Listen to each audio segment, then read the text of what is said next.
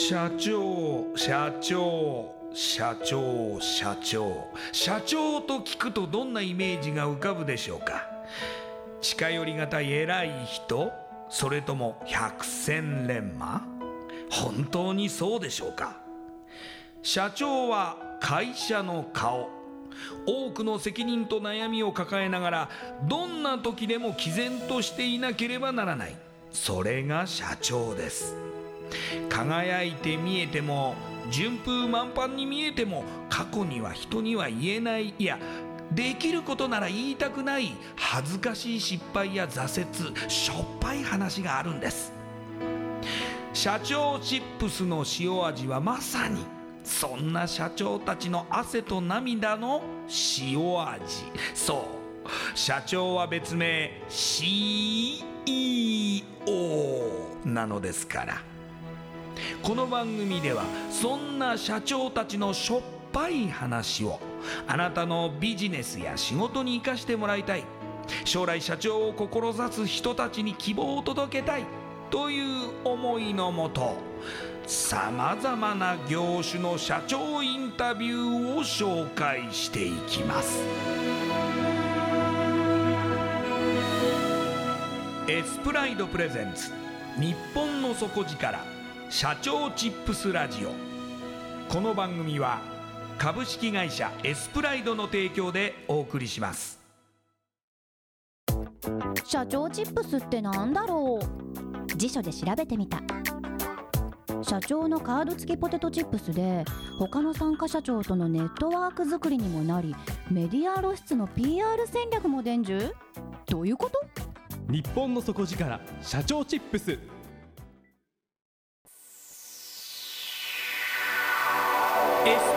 プレゼンツ。日本の底力。社長チップスラジオ。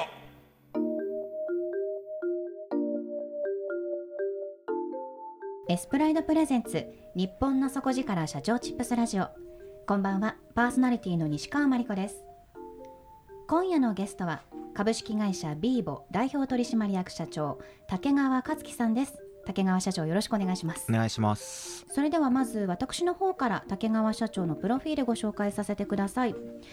竹川さんは大阪経済大学在学中2005年立ち上げ間もないベンチャー企業に参画されまして卒業後もおよそ1年間経営に携わった後会社をクローズされまして上京します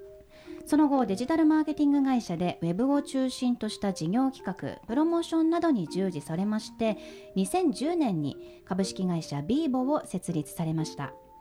現在のこの会社ではメーカー EC 事業開始3年で月賞1億円以上のヒット商品を4アイテム作り上げるなど急成長を遂げられ現在は多角的な事業展開を行っているほか台湾支社フィリピン支社などグローバル展開も進めていらっしゃいます。それではこの後竹川社長の汗と涙の塩味エピソードに迫っていきます。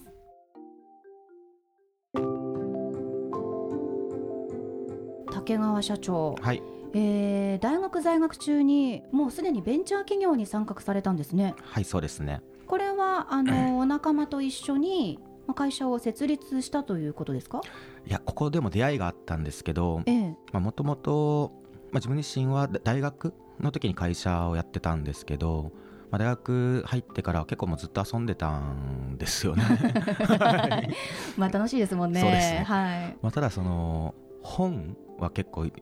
いついつも読んでてええでその中でまあこの司馬遼太郎の「まあ、龍馬が行く」っえ。えていう本に出会いましてはい。で、まあ、それを見た時に、まあ、そのあの幕末の時代っていうのは、まあ、幕幕末の志士の方たちはもうこう自分の人生かけて何を成し遂げるかっていうのをもう常に考えながら人生過ごしていて、まあ、そのことさえなせればもう自分の人生を終えてもいいぐらいなこう思いのもと、まあ、日々生きてるっていうのを見た時に、まあ、自分自身何やってんだろうなって思いまして。うん。で、まあ、その時に、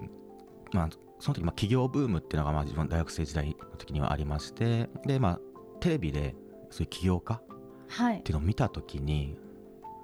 もうつながったんですね。幕末の志士とあとそのテレビで見てる起業家っていうのがつながりましてでこれはもう自分はビジネスの世界に行くしかないっていうことでもまあ動き出そうと思いました。でただまあどうやって動き出したらいいか分かんなかったんで、まあ、結構いろんな交流会とか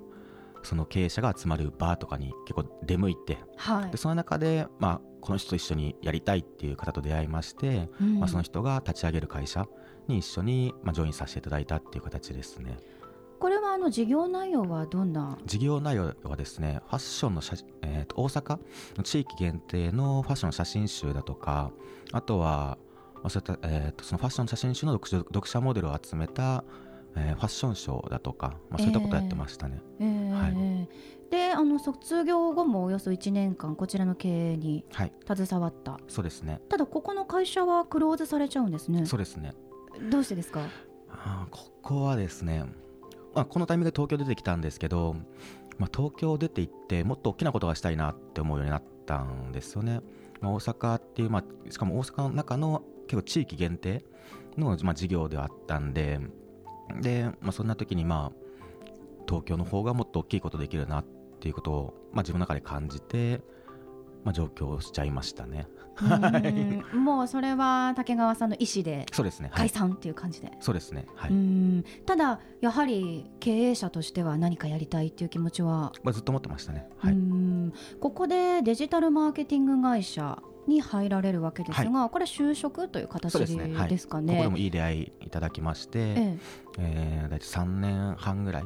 ここで働かせてもらいましたね、はい。はい、どんな仕事をされてたんですか？ここはですね、えーとまあ、デジタルマーケティングっていう、まあ、ウェブ関係をもとにした、まあ、事業企画とかあとは、まあ、プロモーションの支援をやってたんですけど大手の市販飲料メーカーさんだとか、まあそういうところのプロモーションをやっていましたね、はい。うん。仕事内容としてはすごくやりがいが感じられる内容でしたか？そうですね、まあ、会社自体も結構もう任せていただいて、まあある程度自由に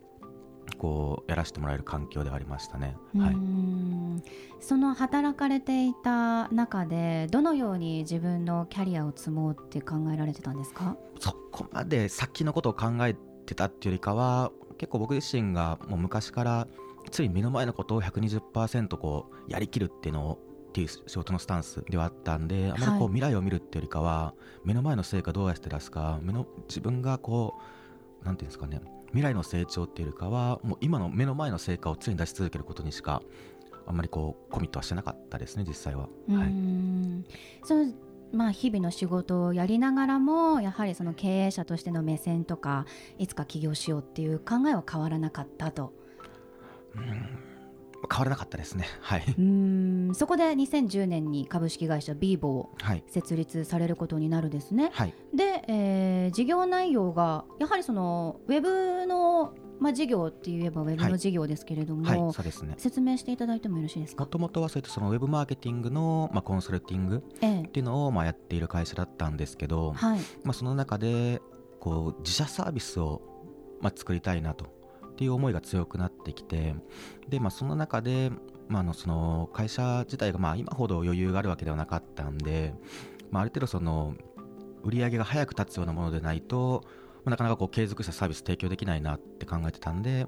じゃあまあ物売るしかないかなぐらいではあったんですよね。だから物売るってなってもずっとウェブしかやってきてないんで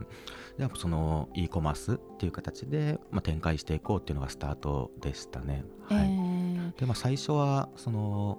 メーカーさんから商品を仕入れて、まあ、販売っていう形でずっとやっていたんですけどもやっぱその、まあ、タシさんの商品を販売するだけじゃなくて、ま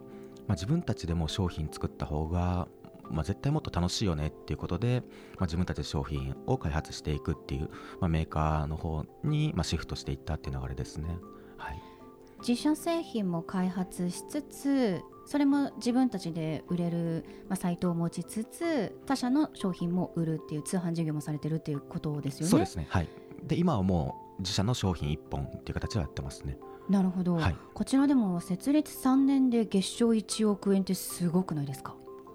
まあ、いろんな塩味がありました。月 えでも月賞ですよね、そうですね。まあ、でも、あの爆発的に売れたものがあったってことですね。ヒット商品とか。そうですね。ありましたね。はい。どんなものが売れたんですか？うん、まあ、もの自体は、その、酵素ドリンクっっていう、まあ、美容とか健康とかダイエット目的のお客様が多い商品なんですけども、ええ。まあ、一番最初に作ったのがその商品なんですよね。なるほど、はい、美容系なんですね。なんかちょっと意外でしたそうですね、まあ、この顔からはなかなか想像できないとは思うんですけれども。はい。ただまあその時からずっとあったのは自分自身のこうなんていうんですかね。こんなものがあったらいいなとかよりも、まあ周りにいる人たちからまあ声をもらって、まあ、やっていくことが多かったですね。もう最初の頃から、うんはいうんうん。うんヒット商品が4アイテムあったっていうところなんですけども酵素ドリンクの他にあとどんなものがありました？あとはですねこう妊婦さんええ。に必要な栄養素で葉酸っていうものがあるんですけど、はい、まあ、そういったジャンルを扱っていたりだとか、はいはい。あとは、えー、とヘアケアアイテムアイテムですね。女性用専用の育毛剤っていうものを開発したりだとかはい。あとは、えースキンケアですね、はい、化粧品。化粧品ですね。ということですか、はうーん。でも割と女性目線の商品開発進んでますね。そうですね。はい、まあ、これも結構社員からの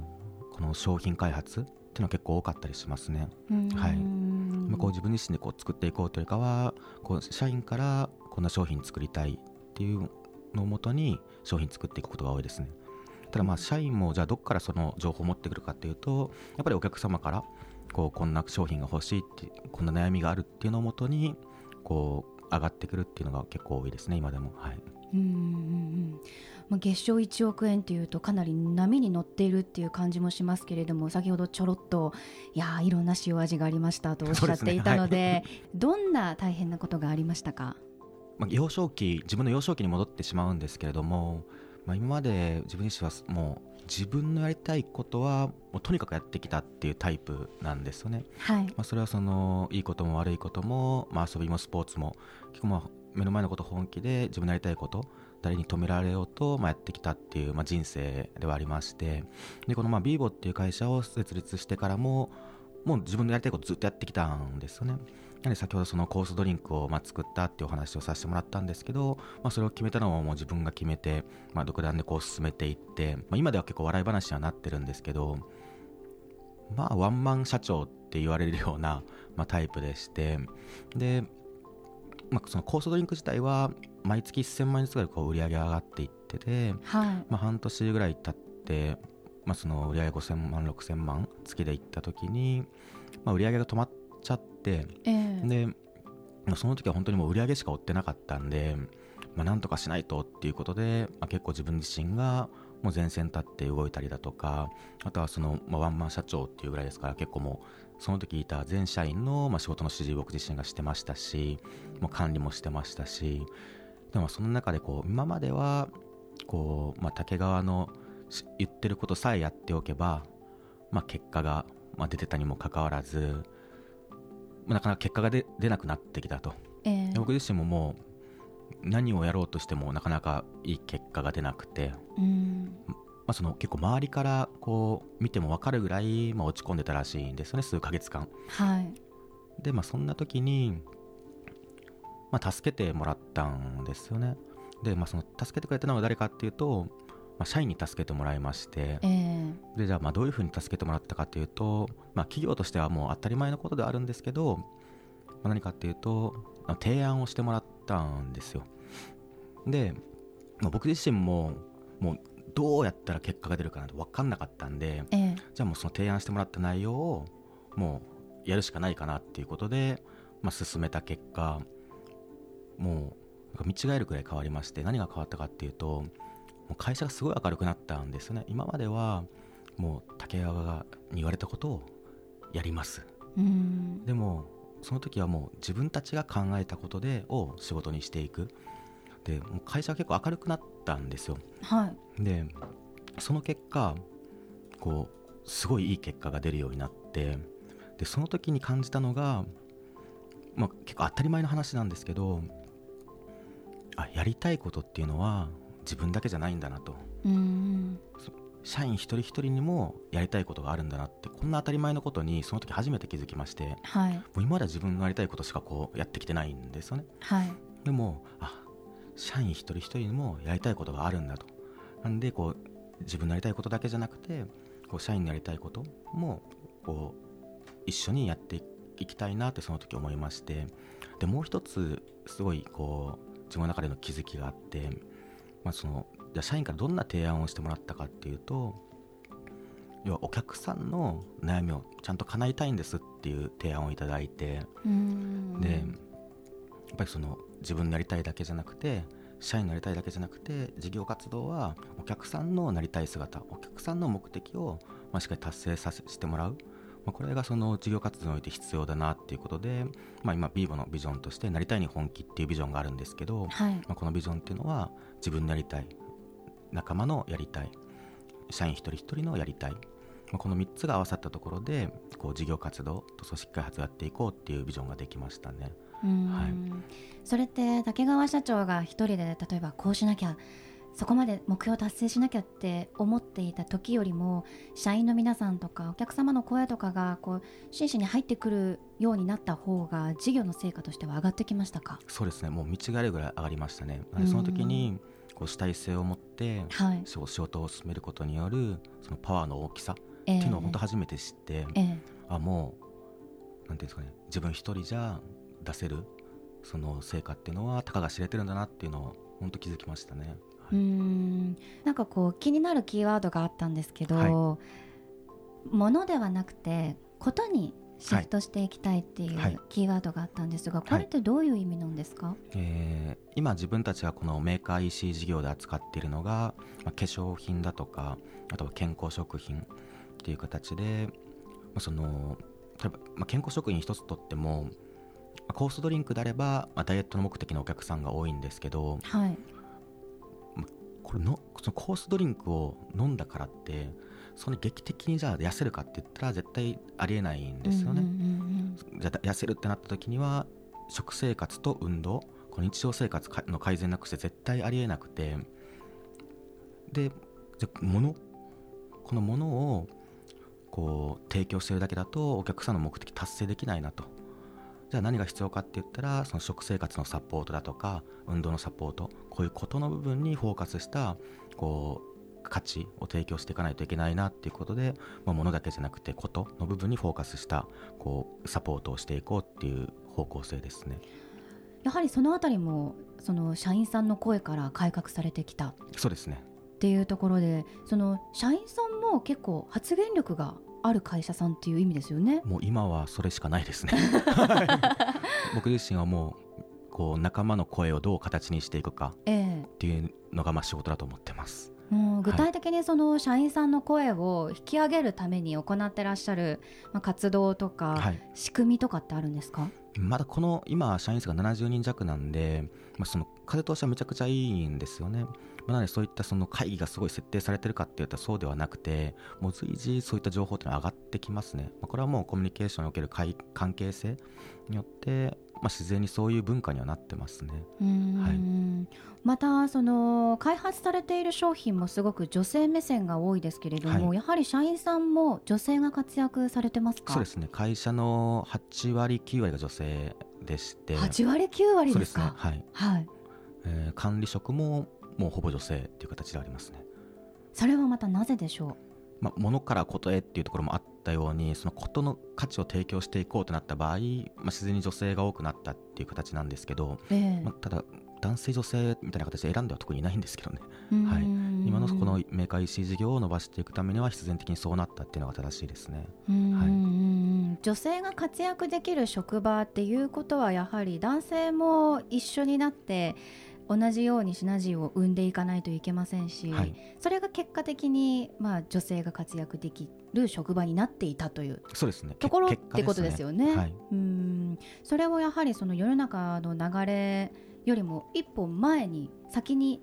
取り掛かっていたという。そうですね。女性推進とかはあるんですけど、まあ、それあんま考えたことないですね。うん。はい。自然とそういう流れになっていましたしそ,、のビーボさんの事業内容として、まあ、自然と女性が活躍できるような事業内容というそうですね。ことなんでしょうね。はい。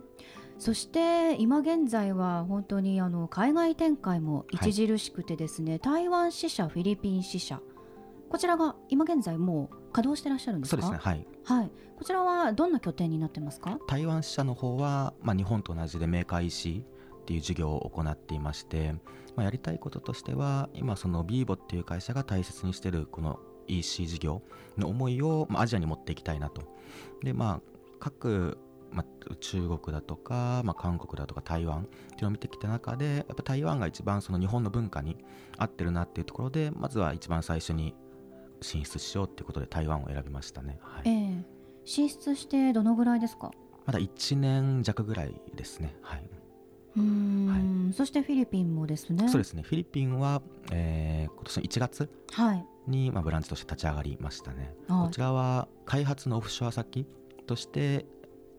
設立したんですけれども、まあ、今後は、まあ、フィリピン独自のサービスを作ったりだとかあとは、まあ、弊社メディア事業っていうのもやってるんですけどこのメディア事業の、まあ、多言語化展開も視野に入れて動いてたりはしますね。ええ。拠点はこれから先も増やす予定ですか？今年来年にはタイ、ベトナム、香港という形で、まあ、グローバルに展開していきたいなって考えてます。ええはいこちら各拠点現地採用ではないっていうことですか？現地採用もしてます。ただまあ日本から行ってたりもします。行ってるメンバーもいますね。はいでもこれ現地採用を進めていくとビーボの考え方が各、まあ、拠点に広がっていて、グローバルに、まあ、浸透していくっていうことにもつながっていきますね。そうですね。はい。なのでまあビーボって会社はまあ理念経営っていうのをまあ大切にしてるんですけども、まあ、どれだけそのグローバルに展開していっても、まあ、各ブランチも、まあ、この理念っていうのは大切にしながら連携取ってやってますね。はい。今後ますますその仲間も増えていくでしょうし拠点も増えていくでしょうしそれも日本のみならずあらゆる国に拠点を増やしていくとなるとやはりそのビジョンも大事だと思いますけれども、は事業内容としてはここを目指しているっていうはい。ところの目標ってあったりするんですか、うん。事業ドメインに限定はしようとは考えていないので、まあ、これ日本でもそうなんですけども、えー今現時点でもメーカー EC 事業以外に、まあ、メディア事業コンサルティング事業あとスマホアプリ事業という形で、まあ、展開しています。で、まあ、各その国でも、まあ、その国独自の事業があってもいいかなぐらいには考えていてやっぱり大事なのはこうなりたいに本気っていうビジョン社員のなりたいものがあるか。でその事業がその顧客のなりたいを叶えてるか。もうここさえぶらさなければ、まあ、事業ドメインに限定しようとは考えてないですね。うん。はい素敵な会社だなと思われた方多いと思いますがたくさんいると思う思うんですよね。その起業したいとか社長になりたいっていう方って、そのような方に向けてご自身の経験からメッセージとかアドバイスいただけますか？まあ、よく言われることなんですけどもまず行動するっていうことが本当に一番だなと思っていて行動して後悔したことって一つもないんですよね。行動してうまくいかなかったことはもちろんたくさんあるんですけどそれで後悔したことって一つもないです。ただ行動しなくて後悔したことっていうのは、まあ、少なからずあるんで、まあ、悩んだら、まあ、行動するですよね。うーん。なので行動しましょうっていうところです経営者をしていない自分って想像できますか？いやわかんないですね。想像できないですね。うーん。でも竹川社長は少なからずやりたいと思ってきたことをやってきた。そうですね。ずっとやり続けてきてますね。で、まあ、これからもやり続けたいと考えてます、はい、今夜のゲストは株式会社ビーボ代表取締役社長竹川克樹さんでした。ありがとうございました。ありがとうございました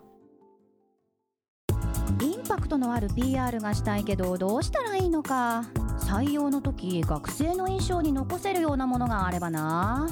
社長同士のつながりを作りたいんですけど。社長さん悩んでいませんか？その悩み解決しましょう。日本の底力社長チップス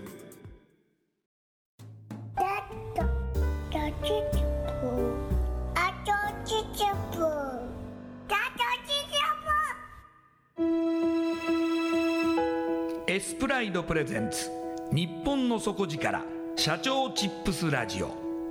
この番組は株式会社エスプライドの提供でお送りしました。